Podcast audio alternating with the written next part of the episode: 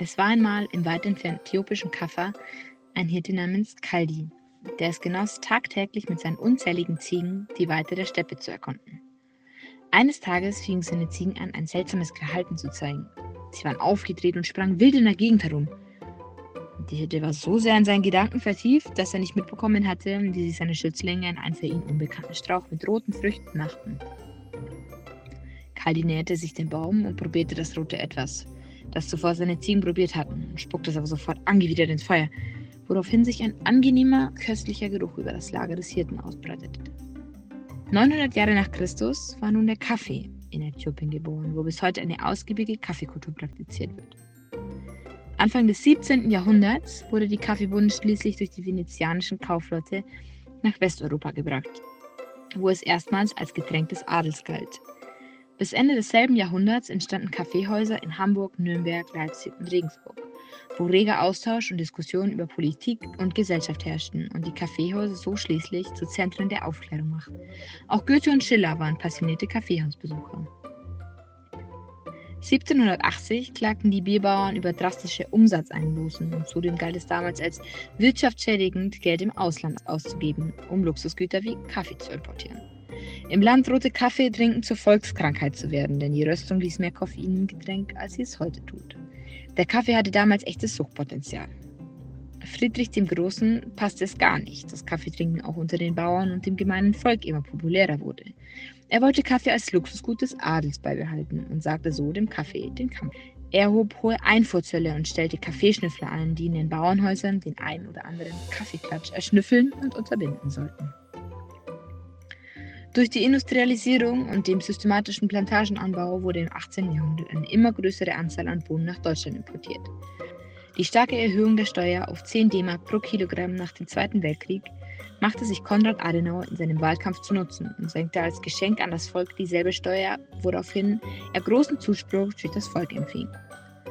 Heute ist der Kaffee mit einem Verbrauch von 192 Litern pro Kopf pro Jahr das beliebteste Getränk der Deutschen. Über 30 Millionen der 1,2 Milliarden Tonnen des importierten Kaffees kommen aus Brasilien und Vietnam, gefolgt von den Ländern Honduras, Kolumbien, Peru, Äthiopien, Uganda, Italien und Indonesien. Poco de todo. Der Podcast mit Kati und Lina.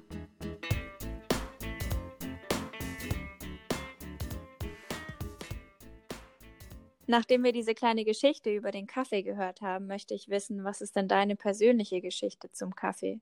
Also wann hast du zum ersten Mal Kaffee getrunken?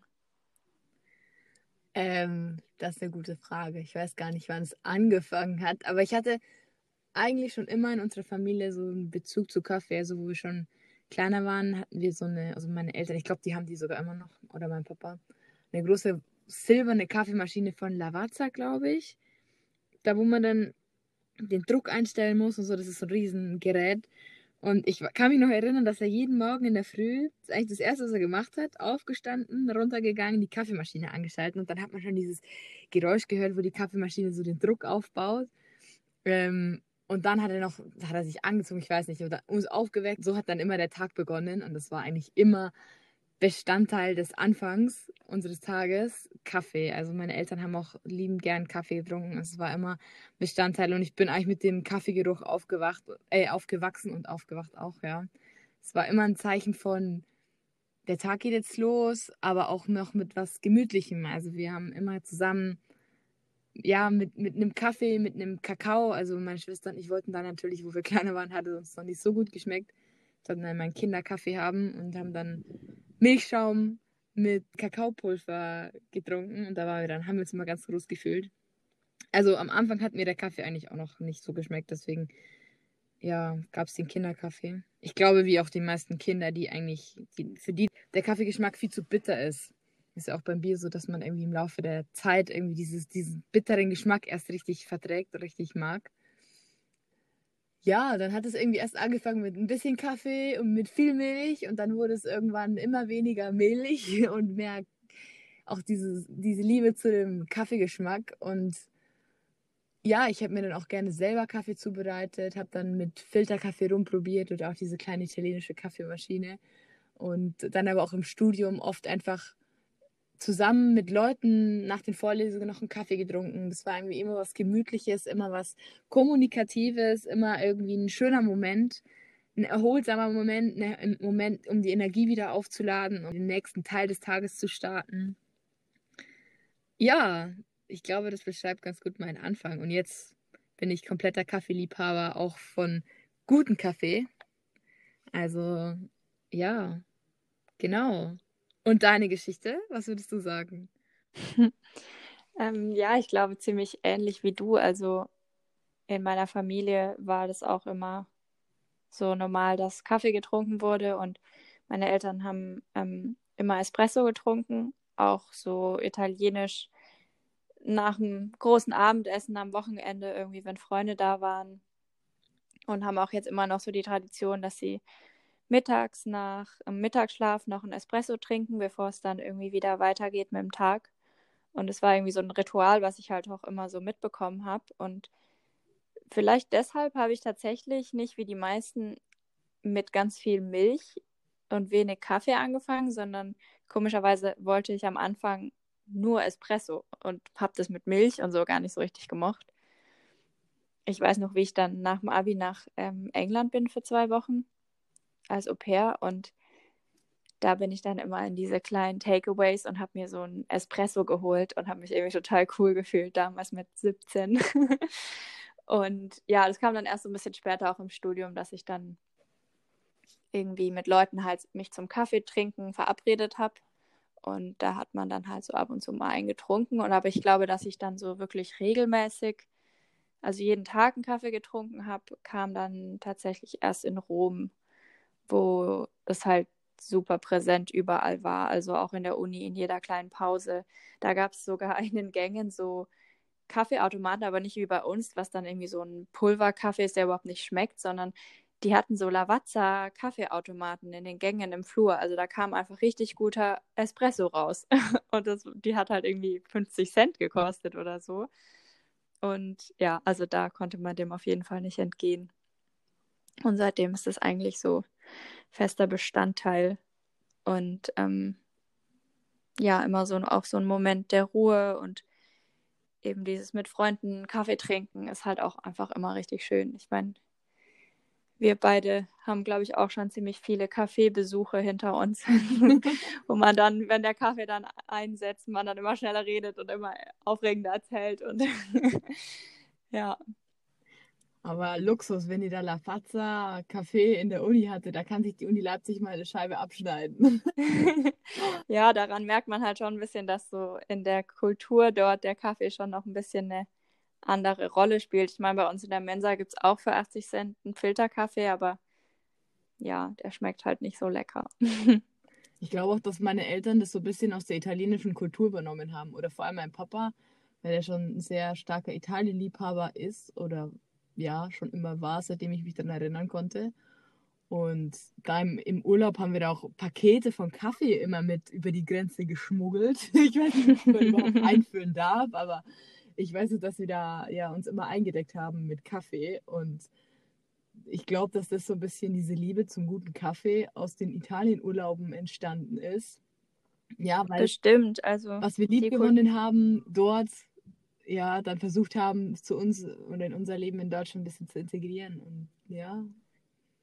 Ich habe auch das Gefühl, dass die Kaffeekultur in Deutschland erst so ein bisschen, also erst so in den letzten, sag ich mal, fünf bis zehn Jahren sich so richtig etabliert hat, so mit diesen Hipster-Cafés mit Barista und Kaffeeschaum mit Blümchen und ähm, Röstung aus dem Hause und diese ganzen Sachen. Das, ich glaube, das gibt es noch gar nicht so lange. Ich glaube, da sind wir so ein bisschen mit uns, also da sind wir so ein bisschen reingewachsen. Also als wir angefangen haben, Kaffee zu trinken, kam das, glaube ich, auch erst so richtig. Und damals war Italien halt eher so das Kaffeeland irgendwie. Also was es natürlich immer noch ist, aber.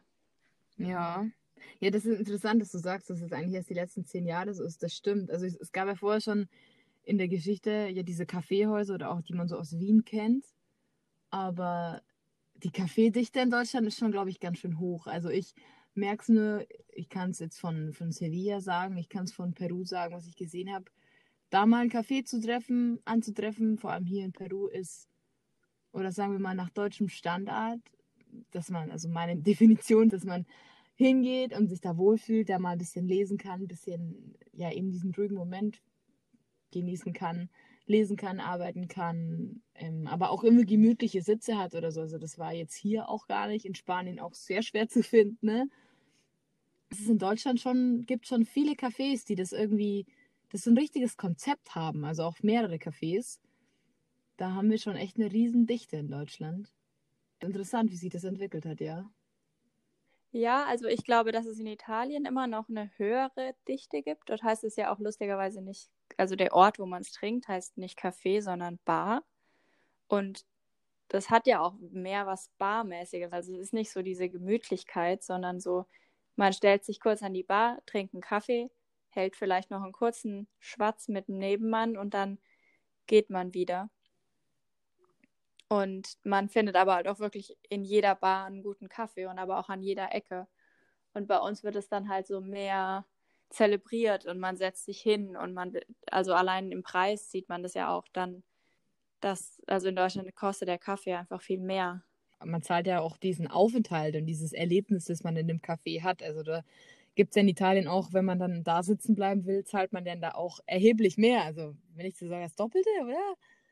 Ja, zum Teil. Also, und das finde ich fehlt auch manchmal eben in Italien, wenn man, gerade im Winter, wenn man dort ist, dass man sich einfach mal irgendwo reinsetzen kann und sich es gemütlich machen kann. Also die meisten Bars haben dann draußen Tische halt im Sommer, aber im Winter ist es gar nicht mal so leicht, irgendwie eine Stelle zu finden, wo man sich einfach so, ja, wie bei uns halt ins Café setzen kann und da auch irgendwie einen Nachmittag verbringen. Also diese ganzen Cafés so in Leipzig sind ja auch fast wie so Wohnzimmer irgendwie eingerichtet. Da liegen dann Zeitungen rum und Sessel und ja, man kann sich da so richtig wohlfühlen. Ja, ist ja eigentlich schon so ein bisschen fast schon widersprüchlich, wenn man sagt, diese deutsche Kultur ist ja eigentlich schon sehr Leistungsgesellschaft und alles muss irgendwie schnell passieren. Und in Italien geht man dann aber nur kurz ins Café. Also das ist eigentlich dann, also, oder die Deutschen sehen von der, von der italienischen Kultur eher dieses Leben genießen, eher alles ein bisschen langsamer, ein bisschen entspannter. Und da ist aber eigentlich genau das Gegenteil. Also, dass auch der deutsche Kaffee zum Beispiel viel mehr Flüssigkeit hat. Also, dass sich auch alle Italiener sich über den deutschen Kaffee, Filterkaffee lustig machen. Das ist doch kein Kaffee. Weil das so viel, also das dauert ja auch viel länger, um diesen Kaffee zu trinken, als nur den Espresso. Auf jeden Fall. Das ist eigentlich echt ein richtiger Gegensatz zu dem sonstigen, wo man sagt, in Deutschland ist es immer alles möglichst schnell und möglichst effizient. Aber der Kaffee ist dann irgendwie so was mehr gemütlicheres. Es könnte natürlich auch so ein bisschen am Klima liegen, dass man ähm, in Deutschland und wahrscheinlich auch in den noch nord nordischeren Ländern den Kaffee dann halt eher so als wärmendes Getränk zu sich nimmt und in Italien, wo es eher heiß ist, man jetzt nicht so einen langen heißen Kaffee trinken will. Aber es ist eigentlich echt spannend, dass es an der Stelle irgendwie in der Kaffeekultur die beiden Kulturen so ein bisschen vertauscht sind in ihren Stereotypen. Man kann halt durch die Temperaturen meistens im Jahr noch eher länger an dem Ort bleiben oder man kann sich länger irgendwo drin aufhalten. So in Italien wird es oft so heiß, dass man sagt, okay, ich will jetzt kurz einen, einen Kaffee und dann, dann habe ich wieder Energie, aber da jetzt lange sich da in dem, in dem Raum aufzuhalten oder dann auch noch ein heißes Getränk zu trinken, ist ja unmöglich oder das will ja keiner. Also das ist einfach viel zu heiß da die meiste Zeit des Jahres. Aber es ist interessant mit der Leistungsgesellschaft. Also denkst du, dass wir in Deutschland oder allgemein Kaffee ist ja extrem verbreitet in vielen Kulturen, dass es was mit der Leistungsgesellschaft zu tun hat? Also wir haben ja eigentlich gerade gesagt, dass es eher so ein Moment der Gemütlichkeit und der Pause ist, aber man kann es natürlich auch negativ formulieren und sagen, oder was heißt negativ, aber wir trinken den nur, um eine gewisse Leistung zu erbringen. Und weil wir diese Leistung erbringen müssen, müssen wir diesen Kaffee trinken, weil er uns einen Energieschub gibt. Ähm, ja, doch. Ich glaube schon, dass das einen Zusammenhang hat, einen sehr starken. Ich denke da an unser Praktikum, das wir gemacht haben. Wie oft ich von meinen Kollegen gehört habe, so, oh, ich brauche jetzt einen Kaffee und ich, ich kann es nicht mehr, ich brauche jetzt einen Kaffee oder wie, lass mal einen Kaffee trinken. Oder irgendwie so dieses, ich kann auch gar nicht arbeiten, ohne diesen Kaffee zu haben. Ja. Aber denkst du, das ist dann der Kaffee, weil ich brauche jetzt eine Pause und es ist dann quasi eine anerkannte Pause? Oder könnte es jetzt auch sein, okay, ich brauche jetzt einen, einen Kakao oder ich brauche jetzt einen Früchtetee. Also irgendwas, was quasi nicht diesen, diesen wachmachenden, stimulierenden Effekt hat, sondern also geht es wirklich nur um die Pause oder auch wirklich um diesen Push vom Kaffee, den man hat, um danach wieder mehr Leistung zu erbringen? Also ich glaube allgemein, so in der Leistungsgesellschaft kann man ja sagen, so die Akzeptanz bekommt man, wenn man Leistung bringt. Also würde ich schon sagen, dass dieser Kaffee irgendwie dazu beiträgt, dass man seine Leistung bringen kann und dann eben akzeptiert wird in dieser Gesellschaft. Und das ist auch was Akzeptiertes ist, wenn du sagst, ich trinke jetzt einen Kaffee, weil dann alle quasi, ja, nicht wirklich bewusst, aber unbewusst dann sagen, okay, dieser Mensch will Leistung bringen, ähm, der darf jetzt seinen Kaffee zu sich nehmen. Wenn er jetzt einen Tee trinken würde, wäre das dann schon eher nicht so schon akzeptiert vielleicht, aber doch irgendwie mit einem Unterton, wo man sich denkt, okay, warum musst du jetzt wegen dem eine Pause machen? Ähm, hm. Das ist ja dann eigentlich fast schon wie so eine Droge, oder? Also eine gesellschaftlich anerkannte Droge. Das hat, hat mich gerade auch so ein bisschen an, an Doping im Sport erinnert. So, man hat so diesen Druck, so ja, wenn du es halt nicht trinkst, dann machst du halt keine Pause oder dann, dann bist du halt raus, so ungefähr. Ja, hat schon irgend so einen Beigeschmack, ja. Dass man vielleicht auch einfach das nicht mehr schafft von der ganzen Arbeit oder man kann sich nicht mehr davon entspannen und schläft nicht mehr gut und es werden einfach so eine Kette da angestoßen, dass man dann irgendwann sagt, ich kann einfach auf diesem Leistungsniveau nicht mehr anders mithalten. Also dass sich das alles so hoch gesteigert hat, dass das einfach notwendig ist, diesem Druck zu folgen. Ja, dann ist aber ja auch wie bei den Rauchern, das ist ja auch so eine akzeptierte Pause, also dass man sich als Nichtraucher dann aufregt. Ja, wenn ich mich jetzt einfach hinstellen würde, würde jetzt jeder sagen, ja, jetzt steh doch nicht so blöd rum, arbeite doch mal. Also wenn du sagst, ich rauche jetzt aber gerade oder ich trinke jetzt gerade einen Kaffee, dann sagt jeder, okay, ja, trink mal deinen Kaffee und dann arbeite weiter. Also es ist, ja, es ist wahrscheinlich beides so ein bisschen, dass man dann sagt, da kann ich wenigstens mal eine Pause machen. Dann nutzt man aber diese Pause gleichzeitig, um dieser Leistungssteigerung irgendwie nachzukommen. Ja, es ist wahrscheinlich beides ein bisschen. Damit verliert halt Kaffee irgendwie auch so ein bisschen diese, diese Wertschätzung oder es wird halt so zu so einem Konsumgut irgendwo. Ich, ich brauche jetzt den Kaffee. Es gibt ja so viele Menschen, die ohne Kaffee gar nicht mehr richtig aus dem Bett kommen. Und damit wird es fast wie zu so einem Medikament irgendwie und verliert irgendwie total so seine, ja, seine Wertschätzung und sein, sein Bewusstsein auch dafür, weil ich meine, es ist ja auch die Herstellung von Kaffee, wenn man sich das mal so vor Augen führt, ist ja eigentlich super aufwendig. Also die muss erst geerntet werden, dann wird die Schale entfernt, dann wird sie zum Teil noch fermentiert, getrocknet, dann geröstet, gemahlen. Irgendwann in diesem Prozess muss das Ganze noch nach Europa verschifft werden drei Wochen dauert Und teilweise von ja. Südamerika bis der Kaffee bei uns ist. Ja. Krass, genau. Und dann ist es ja noch, dann ist es ja erstmal Pulver und dann muss es noch ins Kaffee kommen und durch eine Maschine mit so und so viel Bar mit Wasser gedrückt werden. Und dann haben wir den Kaffee und den schütten wir dann einfach weg, als wäre es irgendwie, ja, einfach mal so reingeschüttet, weil brauche ich ja, um wach zu werden. Das ist schon irgendwie absurd. Also ich neulich, wann war das? Im, genau im Herbst, als ich äh, wandern war, da sind, haben wir auf so einer Hütte geschlafen, auf irgendwie 2500 Metern Höhe in Österreich. Und da ist mir diese Absurdität irgendwie so bewusst geworden, dass ich jetzt hier in den Alpen bei um die 0 Grad auf 2500 Metern Höhe einen Kaffee trinke, der diesen ganzen Weg, den ich gerade beschrieben habe, hinter sich gebracht hat. Ja, also ich finde, manchmal muss man da so ein bisschen so einen Schritt zurückgehen und ja, dieses Getränk ein bisschen mehr wieder auch wertschätzen und sich das bewusst machen, was das, was das eigentlich für eine, für ein verrückter, eine verrückte Sache ist, dass es das überhaupt gibt, dass es auch die Leute entdeckt haben. Also nochmal Shoutout an die Ziegenhirten damals.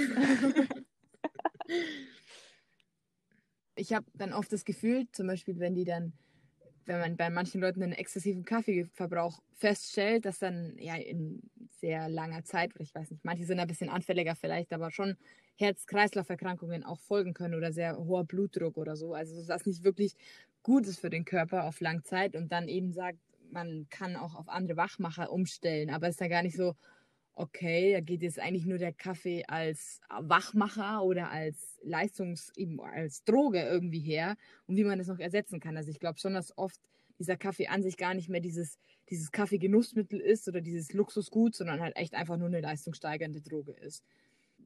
Ist eigentlich echt absurd, dass es dann diesen eine Seite diesen Leistungsdruck gibt mit dem Kaffee und also den Leistungsdruck, dem man irgendwie nachgehen kann, folgen kann, indem man Kaffee trinkt. Auf der anderen Seite dann diesen Kaffeegenuss, wo man dann auch einen guten Kaffee hat. Also das ist ja auch ein ganz anderes, wenn du einen Cappuccino hast in einer schönen Tasse mit einem Keks, ist es was anderes, als wenn du dein, deine zwei Liter Kaffeekanne voller Filterkaffee hast. Also das ist auch irgendwie, das sind zwei ganz andere Richtungen, in die es da so geht.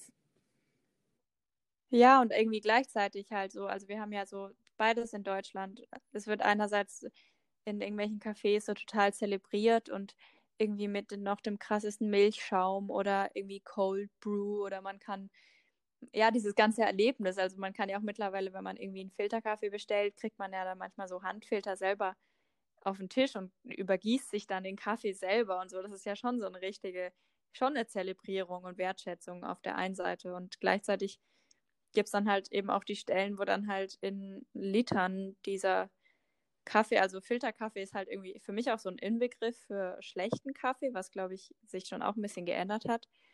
Aber das ist halt, glaube ich, einfach durch diese Masse, also wo man sich so denkt, ja, dann irgendwelche 5 Liter Kannen voll mit Kaffee und werden da dann irgendwie getrunken. Ja, dass einfach der, der Wert für, die, für den guten Kaffee gar nicht mehr gesehen wird oder einfach nur Hauptsache Kaffee, der wach macht und dann auch teilweise dieses Granulat, Kaffee, Pulver, Zeug, was super schnell geht, aber halt eigentlich im Endeffekt nur der Abfall von, dem, von einer guten Kaffeeproduktion ist, dass das halt total an Wert verliert. Also, dass man da überhaupt nicht drauf guckt, sondern wirklich einfach nur diesen Filterkaffee haben will oder dieses, diese viel Flüssigkeit, um möglichst wach zu sein.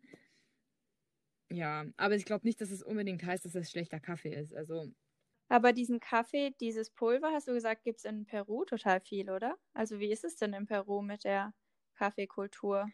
Also ich finde es witzig, weil, also wir waren bei einer Reise auf einer Kaffeekultur und haben uns das, oder wie heißt denn das, Kaffeeplantage, haben wir uns mal so eine Kaffeeplantage angeschaut und diesen Prozess, wie das funktioniert. Und es ist ja echt super interessant und auch die machen das mit totaler Liebe und Hingabe. Vielleicht war das auch nur zur Show, ich weiß es nicht, aber hat so gewirkt und die hatten, die waren da auch sehr sehr bemüht, uns das sehr schön und lebendig vorzustellen. Und ja, also Peru hat ja auch guten, echt guten Kaffee, ist auch ein sehr großer Importeur in Deutschland, irgendwie der sechstgrößte oder so, also schon auch eine ganz schöne Menge. Ähm, wird aber in Peru an sich gar nicht so geschätzt. Also das ist oft so, dass ich, wenn ich hier Kaffee gewollt habe, wenn ich irgendwie bei wem gewohnt habe, dann war das meistens irgendwie dieser Bröselkaffee, dieses Granulat. War auch super billig irgendwie zu kaufen in allen Supermärkten. Und auch bei den meisten, hier wird es eher so, nee, nicht wirklich zelebriert, aber es ist so wie, man isst irgendwie abends, also man isst dann irgendwie Brot mit Schinken und Käse und isst dann dazu Tee oder eben Kaffee. Aber das ist halt einfach dann dieses, dieses Zeug, dieses nicht wirkliche Kaffee. Also es wird eigentlich gar nicht, diese Kaffeeherstellung wird auch gar nicht zelebriert oder auch gar nicht wertgeschätzt, was da was da eigentlich für Reichtum in dem Land ist. Also das ist, da ist mir das auch so ein bisschen aufgefallen, dass es, glaube ich, schon irgendwie was ist für gehobenere Schichten oder für, es ist schon noch ein Luxusgut hier ist, ein guter Kaffee. Also so dieses, man muss da echt unterscheiden zwischen diesem Kaffee Kaffee und diesem Kaffee Granular, das einfach nur Abfall ist. Ähm, was da hier schon getrunken wird, was auch super billig ist, aber dann zum Beispiel auch, was ganz schön absurd ist eigentlich, die Leute aus den Vororten, die ein bisschen ärmer sind, die auch nicht so viel Geld verdienen, gehen halt dann trotzdem so zur Feier des Tages zu Starbucks und kaufen sich dann, dann einen Kaffee für, ich weiß nicht, 3 Euro, 4 Euro, was Starbucks ist ja auch super teuer, ähm, was eigentlich für die zwei Tage lang Essen wäre. So. Also das ist schon für die was, was ganz, ganz krasses, Besonderes ist, wo halt dann auch total viel Milch drin ist, aber sie sind bei Starbucks und sie können sich diesen Starbucks-Becher fotografieren und auf Instagram posten und das finde ich so krass, dass halt in einem Land, wo der Kaffee eigentlich wächst, wo man denken könnte, ja, da gibt es einen Überschuss, da ist es für die Bevölkerung so normal, dass so ein Luxusgut ist. Und bei uns, wo es einfach nicht wächst, wo, diesen, wo es diesen langen Prozess und diesen langen Transportweg hinter sich hat, zu so einem spottbilligen Ding geworden ist, was sich jeder leisten kann. Das ist schon eigentlich echt traurig, auch ein bisschen. was da durch die Kolonialisierung oder ja, was da so entstanden Es ist. ist wahrscheinlich für die lukrativer, das zu exportieren, weil sie dann dadurch mehr verdienen, als es hier zu lassen.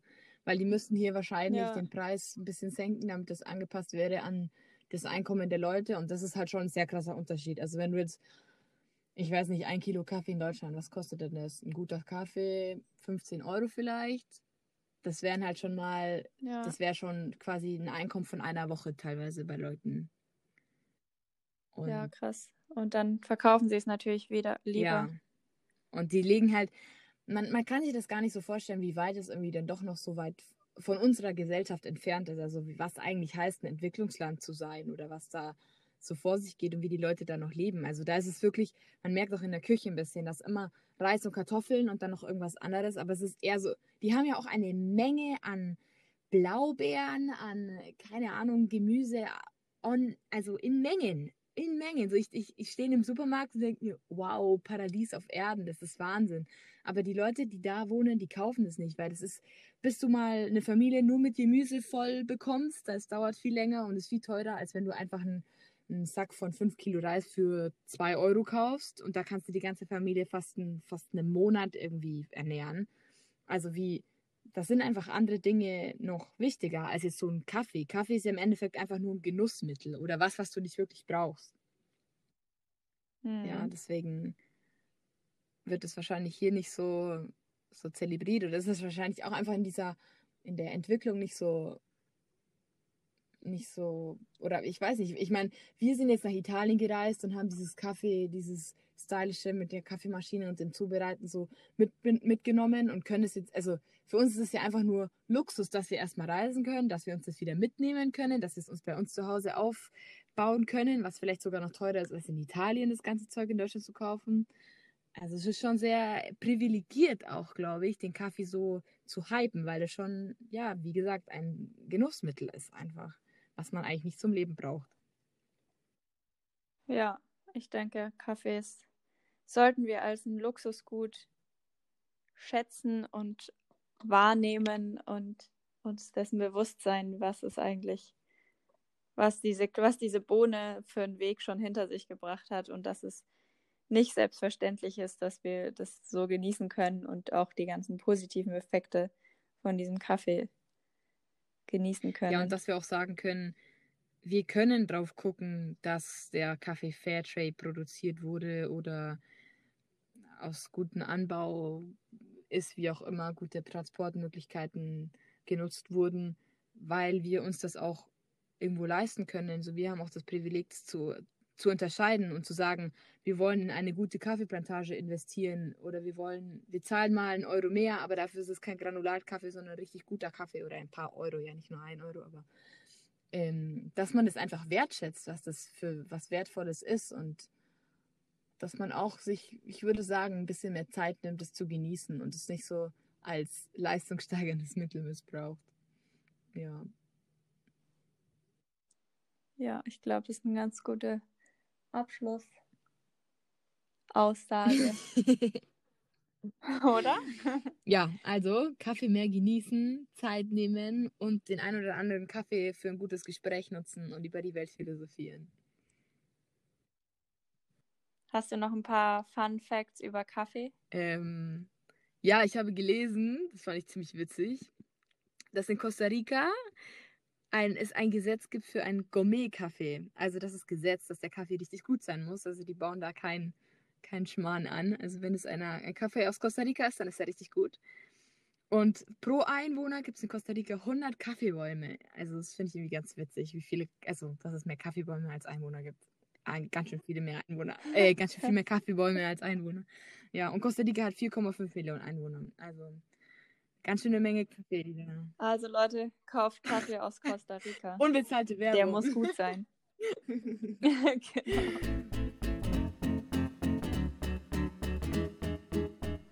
Poco de todo. Der Podcast mit Kati und Lina.